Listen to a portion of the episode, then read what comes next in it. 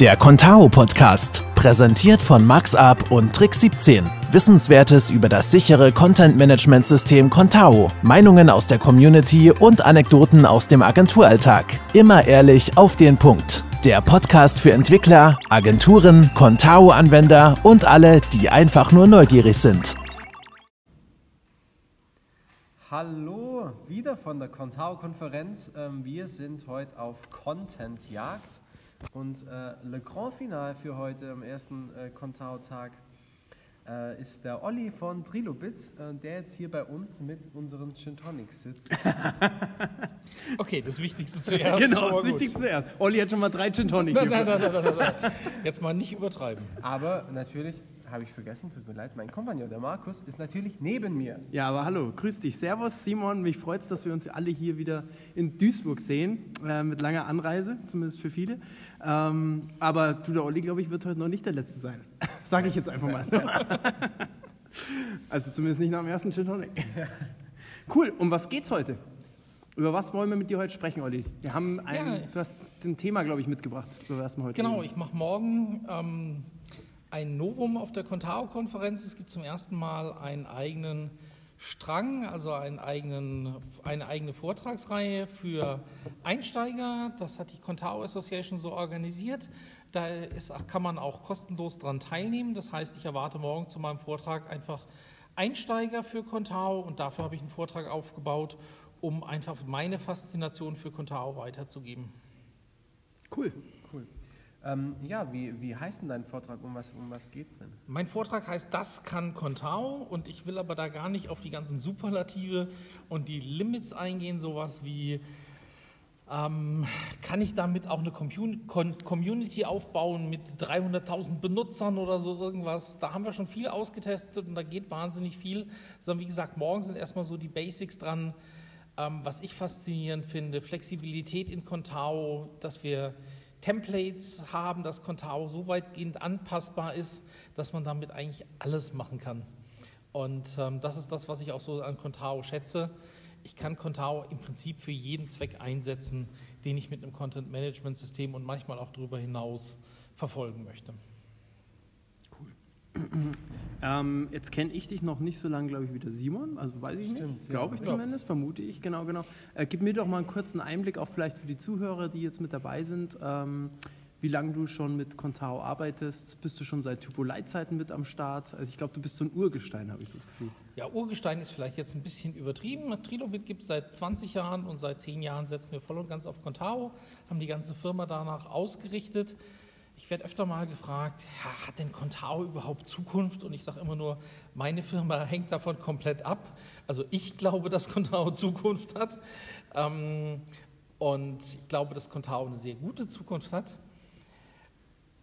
Und davon sind die Kunden dann schon beeindruckt, wenn sie merken, da setzt einer voll auf Contao und wir sagen auch, wir machen nichts anderes. Ich bin mal bei einem Pitch gefragt worden, wo es auch um Typo 3 ging. Herr Reif, haben wir das richtig verstanden? Wenn wir uns jetzt gegen Typo 3 entscheiden, haben wir uns auch gegen Sie entschieden? Und meine Antwort, ja klar, weil ähm, wir können Contao, wir können kein Typo 3. Da werden wir nicht glücklich damit, aber Sie als Kunde auch nicht. Und von daher, ja, wir haben deren bestehendes System von Typo 3 auf Contao migriert. Und nach der Schulung war der erste Satz, für jeden, der schon mal Typo 3 gemacht hat, war das heute wie Weihnachten. Also wunderbar, hat gepasst. Das ging runter, wie Öl. Ja, genau. Da sind wir aber auch bei einer der Sachen, die ich super finde an Contao. Das ist einfach die einheitliche Bedienung. Das klingt so trivial, aber es ist nun mal so, der Stift heißt bearbeiten, ähm, das Plus heißt duplizieren und so weiter. Und das ist überall einheitlich, auch in den Erweiterungen, weil es viel einfacher ist, das Contao Framework dafür zu nutzen, anstatt irgendwas Eigenes zu machen. Ich kenne es aus der Vergangenheit zugegebenermaßen von Typo 3, da bringt dann jede Erweiterung ein eigenes Backend-Modul mit, da muss man sich wieder reinarbeiten, was heißt dieses Icon, was macht das und so weiter. Das haben wir bei Contao nicht oder ganz, ganz selten, weil wir einfach ein gutes Framework haben, mit dem ich Erweiterungen Contao-konform einbinden kann. Mhm.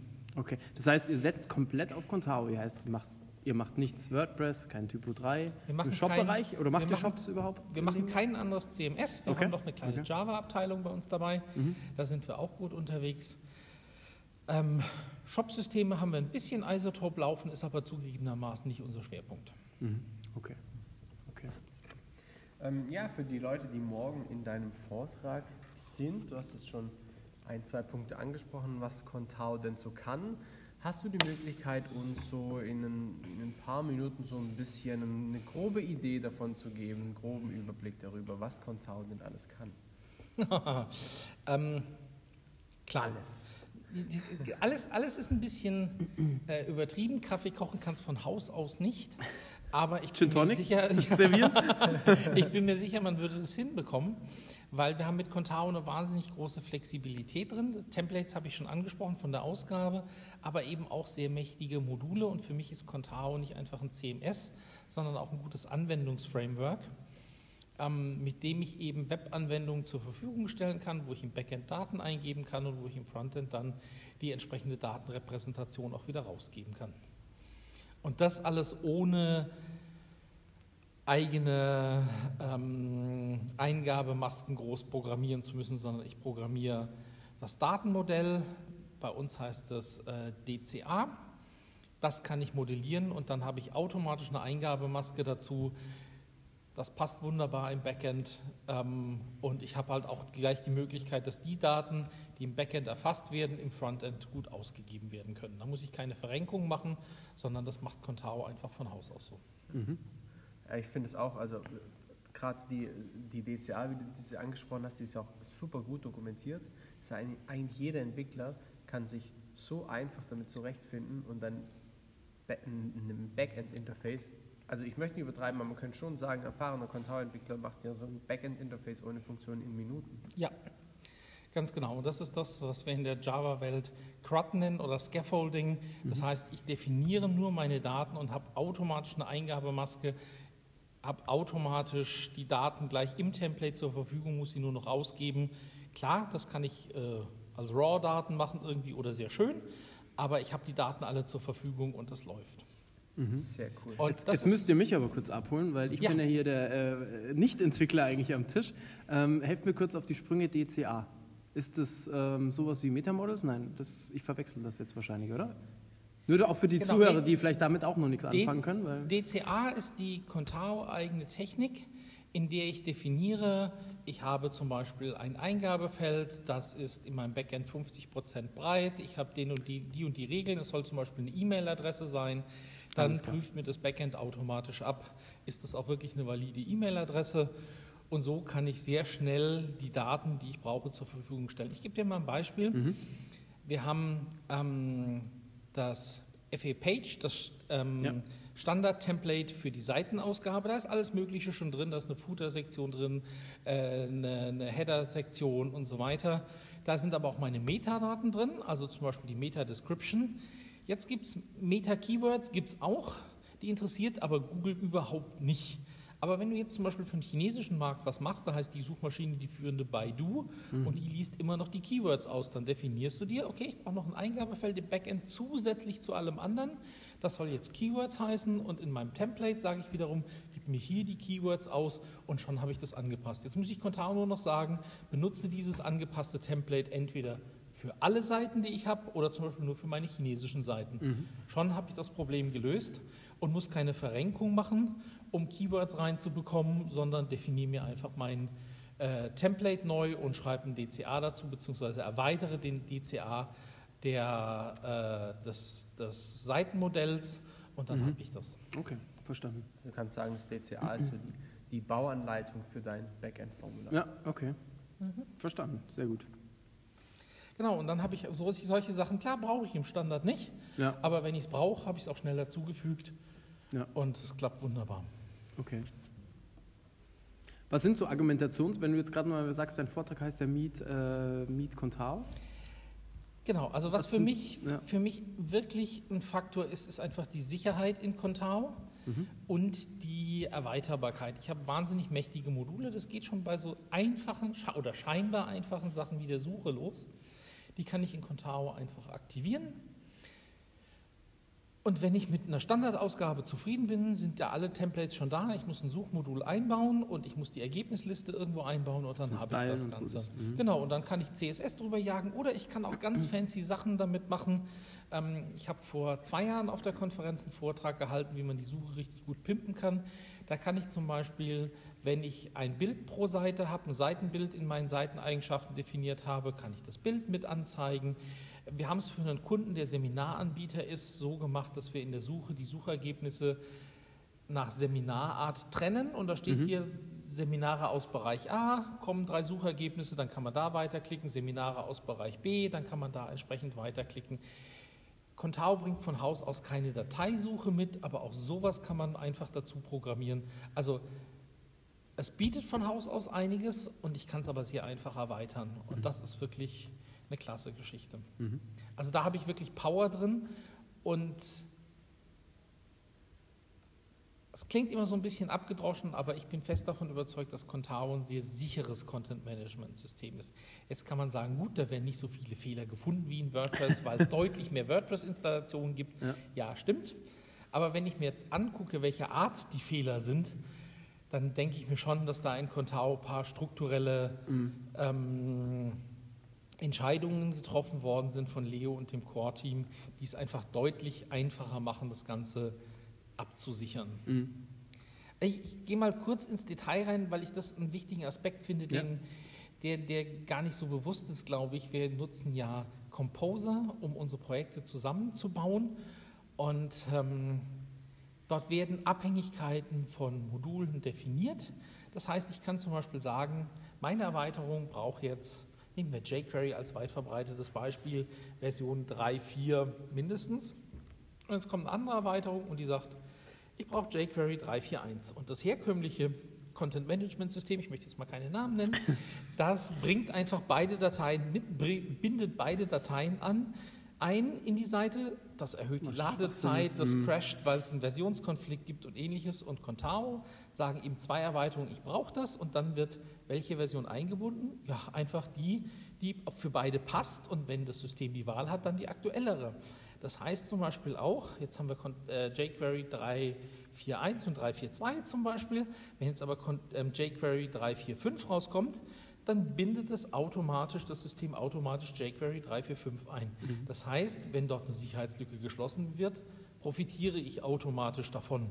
Und ich muss mich um im Prinzip nichts kümmern, außer dass ich regelmäßig ein Update mache. Das wäre natürlich sinnvoll. Ja? Ja, ja. Und der ganz große Vorteil davon ist, ich bin nicht mehr abhängig vom Entwickler der Erweiterung, weil in einem anderen System, wo die Dateien mit ausgeliefert werden, muss derjenige, der die Erweiterung programmiert hat, erstmal aktualisieren, dann muss ich die Erweiterung aktualisieren und so weiter und dann kann ich es erst einbinden. Und bei Contao ist es eben so, die Erweiterungen sagen, bringen nichts mit an zusätzlichen Ressourcen, sondern sagen, was sie brauchen mhm. und dann wird das Beste davon rausgesucht. Und das erhöht natürlich auch die Sicherheit ganz maßgeblich, weil Sicherheitslücken behoben werden können auch ohne dass die Erweiterung auf dem alleraktuellsten Stand jeweils gehalten wird. Mhm. Ich stelle kurz eine Frage, weil wir ja. beim Thema Sicherheit auch sind und äh, Aktualisierungen. Wie handhabt ihr das mit euren Kunden? Sind die alle so up to, up to date? Ähm, wir hatten in, in ich sage in der, in der, Agenturwelt immer wieder die Problematik, deswegen hatten wir das Interview auch mit dem Leo, weil wir alle Agenturpartner da ein bisschen unterstützen wollten, in dem Sinne auch, dass wir gesagt haben, hey, liebe Kunden, 3.5 ist nicht mehr, wird nicht mehr weiterentwickelt, es wird nicht mehr, keine Bugs mehr behoben oder auch keine Sicherheitsbugs mehr behoben. Ähm, aus meiner Sicht Stand der Technik, man muss up-to-date sein mit den Sachen. Ähm, wie ist es da bei euren Kunden so? Müssen wir rein äh, gesetzlich, IT-Sicherheitsgesetz verpflichtet den Betreiber einer Webseite auf dem aktuellen Stand zu sein und nicht schuldhaft irgendwelche alten Versionen zu betreiben. Mhm. Ja, wir haben Kunden, die haben noch 3.5 draußen, wir haben sogar noch Kunden, die haben 2.11 draußen. Das ändert sich natürlich jetzt demnächst, wenn PHP 5.6 auch bei uns irgendwann abgeschaltet mhm. wird. Haben ja viele Provider schon gemacht. Aber was wir unseren Kunden anbieten, ist ein Contao Update Service. Mhm. Den haben auch 90 Prozent unserer Kunden. Da bieten wir an, innerhalb der Major-Version, also früher innerhalb 3, jetzt innerhalb 4, ähm, regelmäßig Updates einzuspielen. Das kostet unsere Kunden 120 Euro im Jahr. Ähm, das ist jetzt nichts, womit wir reich werden, aber es ist was, was, wo wir wissen, dass unsere Kunden das brauchen und wo wir auch bereit sind, unseren Anteil zu leisten, damit eben die ganzen Webseiten, die Contao-Installation draußen sicher sind. Und da machen wir auch regelmäßig Updates für unsere Kunden. Das passt gut. Und bei dem Preis sagen auch 90 Prozent der Kunden, jo, machen ja. wir mit. Ja, sehr gut. Wir haben jetzt schon viel über das Backend gesprochen. Mhm. Äh, wenn wir mal über das Frontend sprechen, ähm, Gibt es denn da Funktionen, die jetzt den, dies, dem Entwickler besonders einfach machen oder wo du vielleicht auch sagen würdest, das merkt auch der Anwender schon, ähm, also der Webseitenbesucher schon, hat da deutliche Vorteile? Ja, also eins meiner Lieblingsthemen, wie soll ich sagen, was auf der Tao-Konferenz auch schon reichlich ausgelutscht worden ist, ist Responsive Images. Da gibt es immer wieder einen Vortrag zu. Ähm, ist aber auch wirklich ein faszinierendes Thema, weil die, da, ähm, die Zeiten sind einfach vorbei, indem wir definiert haben im Quellcode Image, Source und dann Width und Height gesetzt haben und dann war das immer gleich, egal auf welchem Gerät. Heutzutage ist alles responsive, vollkommen klar und wir definieren die Bildgrößen nach den lustigsten Maßeinheiten von VH und VW und was weiß ich was alles, also jetzt Viewport, Hate und ja. Width, ja. Nicht, dass da irgendwelche Automarken gemeint wären. Ähm, Keine das, Schleichwerbung. genau, ja.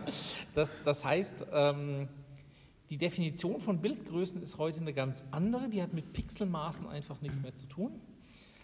Ähm, die wird über CSS definiert und erst das Endgerät weiß, wie groß ist das denn bei mir wirklich und welche Bildgröße brauche ich.